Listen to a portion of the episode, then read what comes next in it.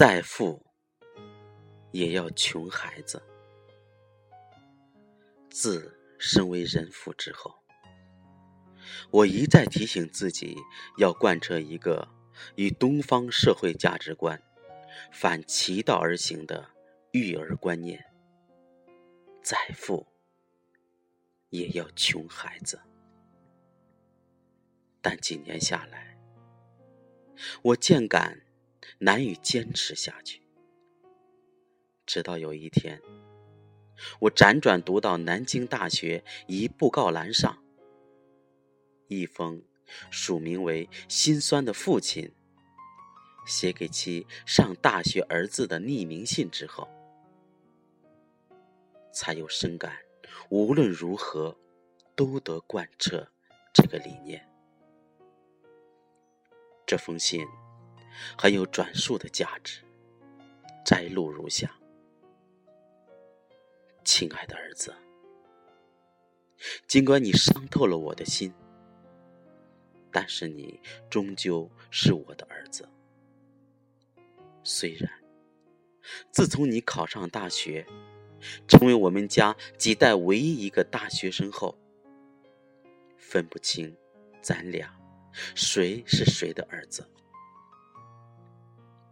扛着行李陪你去大学报道、挂蚊帐、铺被子、买饭菜票，甚至教你挤牙膏。这一切，在你看来是天经地义的。你甚至感觉你这个不争气的老爸，给你这位争气的大学生儿子服务。是一件特沾光、特荣耀的事。在你读大学的第一学期，我们收到过你的三封信，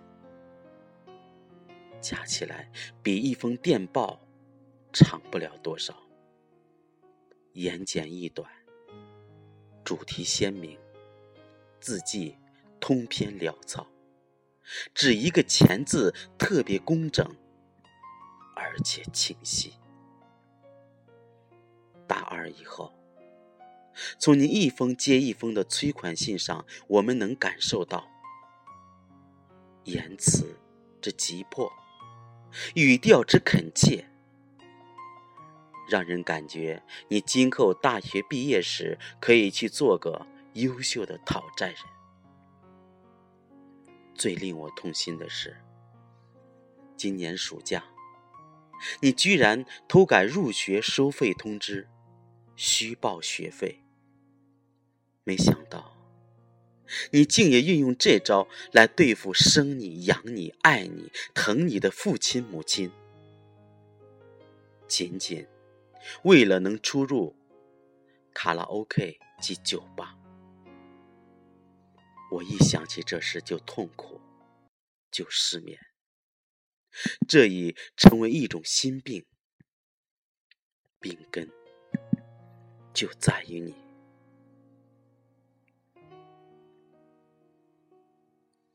我亲手抚养大，却又倍感陌生的大学生儿子，不知在大学，你除了增加文化知识和社会阅历之外，还能否长一丁点？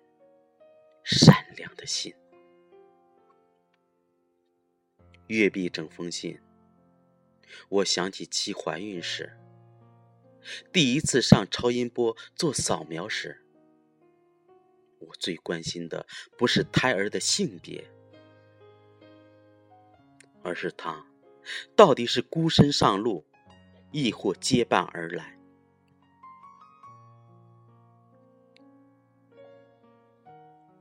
我之所以会有种种顾虑，主要是受华人“再苦不能苦了孩子”的传统观念所影响。直到有一天，我那移居澳洲多年的老同学回国探亲，及时给我来个当头棒喝。据他说，澳洲人民生活富裕。然而，他们在信奉上帝之余，更信奉再富也要穷孩子的教育理念。他们认为，在过分呵护下长大的孩子将无法自立，并且不懂感恩。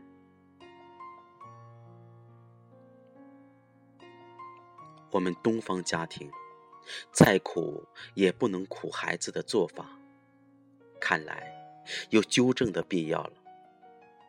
那天晚上，我思前想后。决定等将来孩子入学了，为他准备一些其貌不扬的便当，以穷他物质，富他精神。一个缺乏起码的独立生存能力及不懂感恩的人，无论他有多大的才华，日后有多了不起的成就。都不算是一个健全的人，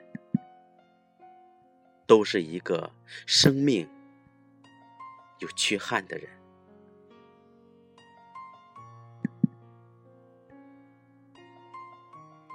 动物界有一套超越万物之灵的育儿理念，很多动物在它们的幼儿很孱弱时。会把他的幼崽含在嘴下或者腋下，怕他们遇险而夭折。但当他们的孩子长大些，他们会毫不留情的把孩子赶离自己身边，让他们独自去经风雨、练本领，甚至。不给孩子留任何回头路，